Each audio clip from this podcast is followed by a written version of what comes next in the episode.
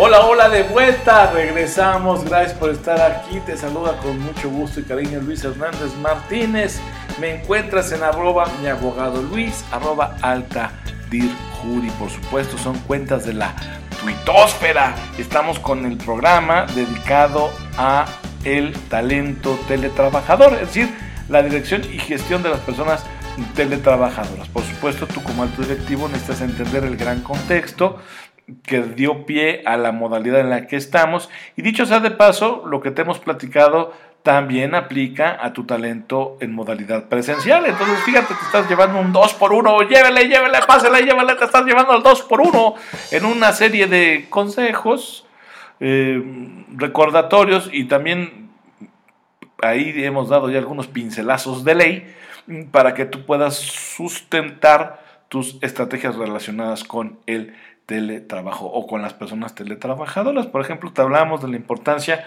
del eh, Pacto Mundial, por supuesto en materia de derechos humanos, tienes que atenderlo sí o sí, tienes que atender también, te lo dijimos en el bloque anterior, el, eh, el mandato del trabajo digno o decente, que lo puedes rescatar de la Ley Federal del Trabajo. Digo, para que no te hagas tantas bolas, hay otras fuentes, también ya lo dijimos, internacionales que te pueden ayudar al respecto, pero si ya de bote pronto quieres usar un solo documento para pues empaparte de ello, pues está la Ley Federal del Trabajo, te dijimos también en qué artículo puedes encontrarlo para que vayas y lo revises, ¿no? En ese sentido también te hablamos de cuando se reformó la Ley Federal del Trabajo y llegaron modificaciones al artículo 311 y llegó la adición al capítulo 12 bis con el articulado que va del 330A al 330K que justamente regula el teletrabajo. Te explicamos, te dijimos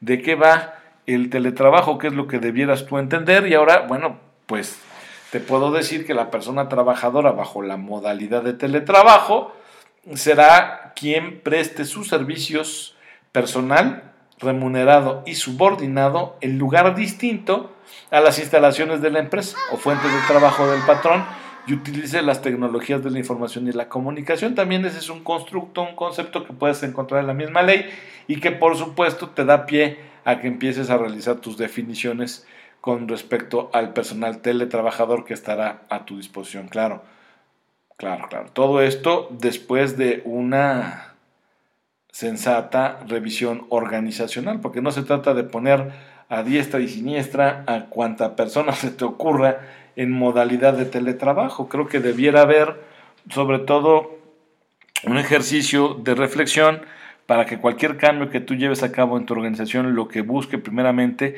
pues es hacerla competitiva. Claro, claro, hacerla competitiva respetando en todo momento el Estado de Derecho, respetando en todo momento la dignidad de los trabajadores y respetando en todo momento incluso, por qué no decirlo también, a los competidores, a los proveedores, a los clientes, a las autoridades, o sea, lotería.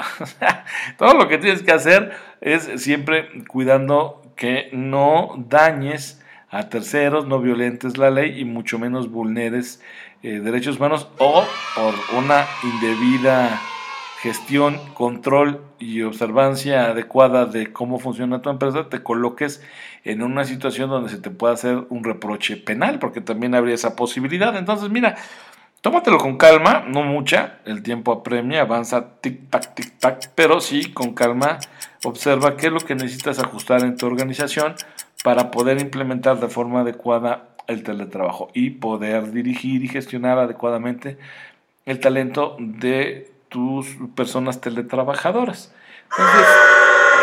pero, pero, ¿por qué? Porque, no dijimos nada malo, pues es que la, alta dirección tiene que ponerse las pilas, se, las va a poner, yo confío en que se las va a poner, hombre, por favor, no sean pesimistas. Entonces, bueno, ya independientemente de lo que piense y opine la producción, me parece que la alta dirección de empresa sí tiene con queso la quesadilla para poder llevar a buen puerto la modalidad del teletrabajo. Entonces recuerda, ya mm, hay que decirlo así, independientemente de que la NOM 037 aún sea un proyecto, las relaciones laborales que se desarrollen más allá del 40% del tiempo en el domicilio de la persona trabajadora bajo la modalidad de teletrabajo, pues se van a regir por las disposiciones del capítulo 12 bis. Entonces, anótalo, te lo repito con mucho gusto. Las eh, relaciones laborales que se desarrollen más del 40% del tiempo en el domicilio de la persona trabajadora bajo la modalidad de teletrabajo o en el domicilio elegido por esta, se regirán por las disposiciones del capítulo 12 bis. Entonces ahí tienes un parámetro cuantitativo también para medir y evaluar quienes eh, pudieran ser em, llamadas ya personas teletrabajadoras. Y es importante que te diga que no será considerado teletrabajo aquel que se realiza de forma ocasional o esporádica. Entonces, por favor, no confundir, ni confundas a tu gente, ni te confundas tú eh, con lo que hoy se conoce como home office.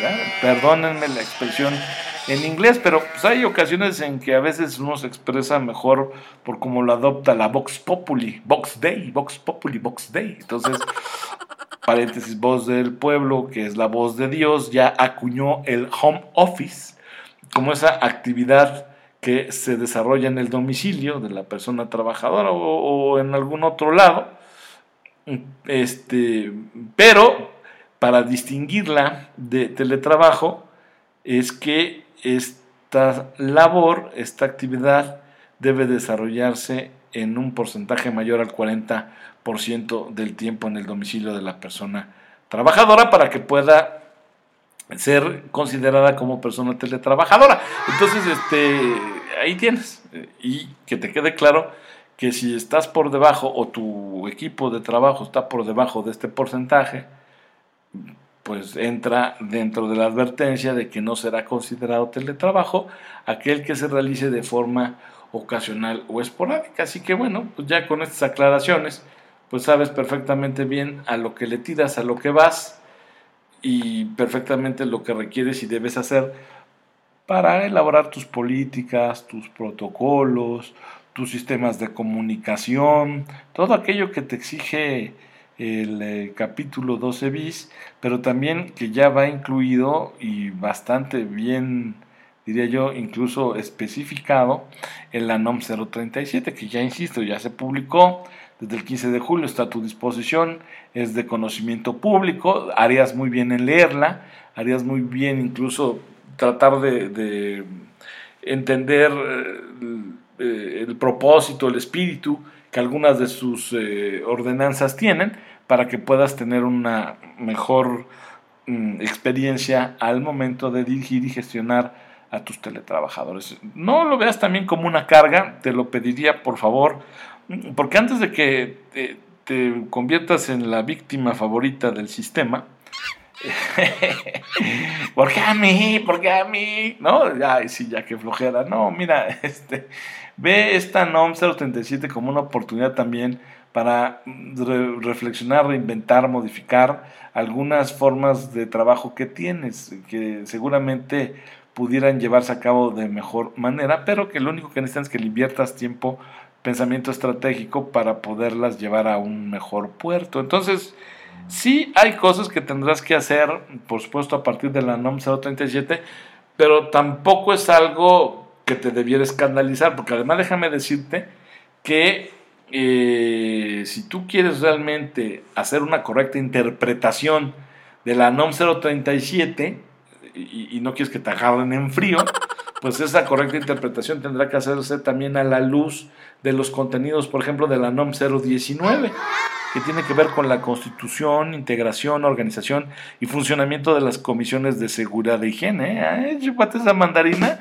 También si quieres interpretar de manera correcta y adecuada la NOM 037, tendrás que entrarle a la, al estudio, a la lectura de la NOM 030 que va de los servicios preventivos de seguridad y salud en el trabajo, funciones y actividades. También tendrás que revisar esa NOM si quieres llevar a cabo una interpretación que sea adecuada y que no te vaya a meter en algún lío o problema con la autoridad luego de que ocurra alguna inspección. Y por supuesto también tendrás que atender la NOM 035 que trata de los factores de riesgo psicosociales en el trabajo, identificación, análisis y prevención. Entonces, ya tomaste nota, espero que sí, date cuenta que la NOM 037 no es que entre sola, no es que deba atenderse en solitario, no, es que ya entiéndelo como dueño de empresa de avanzada que eres,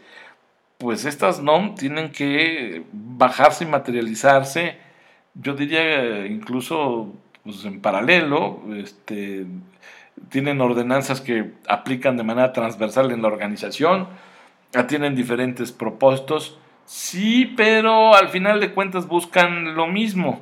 El constructo que ya te dije que aparece en la Ley Federal del Trabajo, que tiene que ver con el trabajo digno o decente. O sea, todos los caminos llevan a Roma tarde que temprano, así que te sugiero que no te la hagas pesada y veas la manera de cómo implementar esta NOM 037 para que tengas una adecuada dirección y gestión del eh, talento de las personas teletrabajadoras. Es una NOM, además, que en su descripción te diría, pues trae el objetivo, que ya no es muy distinto al que ya te platiqué, em, este, te informa el campo de aplicación, eh, algunas referencias puntuales junto con las definiciones para que no te pierdas.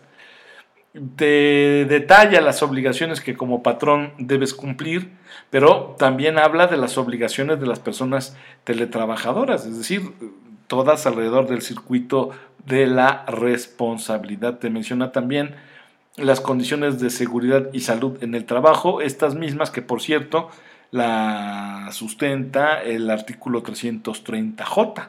Entonces, estas condiciones de seguridad y salud en el trabajo, que vienen explicadas en la NOM, tienen su sustento legal en el artículo que ya te dije. También viene un apartado dedicado a la capacitación y adiestramiento, como todo ya en esta época y en esta era, eh, tendrás que invertir fuertemente en la capacitación de tu talento, eh, en la capacitación de tu gente, de tu equipo. ¿Te parece que es caro invertir en la capacitación? ¿Te parece que es caro invertir en el talento de tu gente? Pues es más cara la ignorancia, ¿eh? la ignorancia te sale más cara. Así que pues te pediría que no, no empieces a contar los chiles y inviertas, le dediques un presupuesto a la capacitación y el adiestramiento. Por supuesto también la NOM 037 te habla, te explica que debes entender por organismos de evaluación de la conformidad. Hay también ahí un procedimiento para la evaluación de la conformidad. Por supuesto está la vigilancia, algunas bibliografías que sirvieron de sustento para la misma NOM, las eh, normas internacionales con las que están conforme a ella y eh, por supuesto los transitorios y una serie de guías que te van a ser de gran utilidad a la hora de determinar quiénes son candidatos a formar parte del universo de personas teletrabajadoras y cuáles son los riesgos que de manera preventiva tú tendrías que abordar antes de dar la carta abierta para que tus colaboradores o cierto grupo de colaboradores pase de lo presencial al teletrabajo. Por supuesto, todo esto tiene que ser en común acuerdo. No voy a ahondar más en esto porque la verdad sería o es tema de otro programa, pero sí, ojo, es importante que todo lo que hagas en materia de teletrabajo sea en concordancia, sea en comunicación, en común acuerdo con tu trabajador. No, no, no, no, no, aquí no hay imposiciones, aquí nadie te está pidiendo que ni te está obligando a que te metas en este concepto sí o sí. No, no, no. Todo tiene que ser producto de un adecuado estudio, análisis y revisión de la organización, de la empresa, de su funcionalidad, de su operación y que, bueno, además al final de llevarse a cabo, pues signifique que te vas a convertir en una empresa más competitiva. Entonces, sí es importante que hagas una revisión sensata, te podemos ayudar nosotros también, por supuesto, en ese análisis, porque no se trata nomás que, insisto, a diestra y siniestra, tú apliques esta norma y, en lugar de ayudarle a la gente, la puedas meter en alguna complicación, porque además tienes que cuidar también aspectos como la perspectiva de género y evitar en manera de prevención, en manera de prevención, que tu trabajador, tu trabajadora pudiese verse involucrada en algún tema de violencia familiar por estar en esta modalidad de teletrabajo sin que cumpla su estancia con lo mínimo que se espera, que se requiere para un espacio donde se lleve a cabo esta función de teletrabajador. Entonces, date cuenta cómo esto es amplísimo, tiene mucho de dónde cortar el programa, no nos alcanzaría ni siquiera este, para abordar un 15-20%, pero creo que lo que te hemos dado hasta ahora pudiera servirte de norte para que no te me pierdas. Y a propósito de no perderse, bueno, pues llegó ya el momento de retirarnos, pero no sin antes darte un toquecito de humanismo, de humanidad, una poesía llamada A mis obligaciones de Pablo Neruda cumpliendo con mi oficio, piedra con piedra, pluma a pluma. Pasa el viento y deja sitios abandonados, habitaciones muertas. Yo trabajo y trabajo, debo subsistir. Tantos olvidos, llenar de pan las tinieblas, fundar otra vez la esperanza. No es para mí sino el polvo. la lluvia cruel de la estación. No me reservo nada, sino todo el espacio y allí trabajar, trabajar, manifestar la primavera. A todos tengo que dar algo, cada semana y cada día. Un regalo de color azul, un pétalo frío del bosque. Y ya de mañana estoy vivo mientras los otros se sumergen en la pereza, en el amor. Yo estoy limpiando mi campana, mi corazón mis herramientas. Tengo rocío para todos. Y ahí tienes a mis obligaciones de Pablo Neruda. Gracias por estar aquí con nosotros. Se despide Luis Hernández Martínez. Te agradezco que estés aquí, que convivas con nosotros, que nos dé la oportunidad de entrar a tu hogar, a tu oficina, en tu auto desde alta dirección. Sonríe, sé feliz, disfruta mucho de la vida porque dicen y dicen bien que la vida es muy corta. Hasta la próxima.